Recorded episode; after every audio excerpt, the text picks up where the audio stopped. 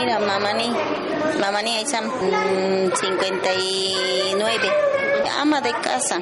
Y a veces siempre estoy mm, vendiendo y también he trabajado en casa de familias, cuidando a las ancianitas y a veces haciendo limpieza.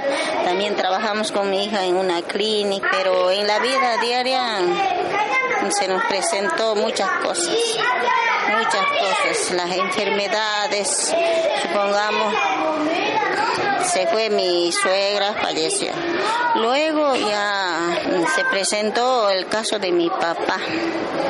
Luego ya mamá también, o sea, mi marido se enfermó. Cuando se enfermó tuvimos que pasar momentos duros.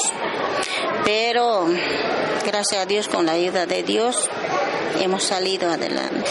Resulta que mm, pasamos momentos duros y bueno, ahora estamos, siguen la vida, luchando. Mm, quizás mis hijos están estudiando todavía y algunos ya por ahí están ya siempre saliendo, pero gracias a Dios están echando los trabajos. Mm, mi consejo sería para los jóvenes, para las chicas, a que trabajen y que trabajen, aunque ganen lo poco, lo mucho, pero que trabajen, porque hay gente que están queriendo siempre cobrar, cobrar, cobrar, cobrar, nomás de así, así por sí, no, no conviene eso.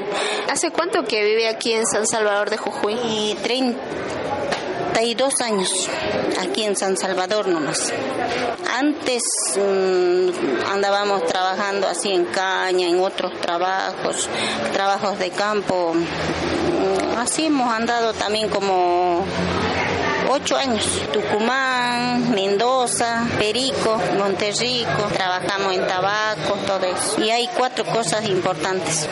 Uno es la obediencia y el respeto, la responsabilidad y la honradez. Sí.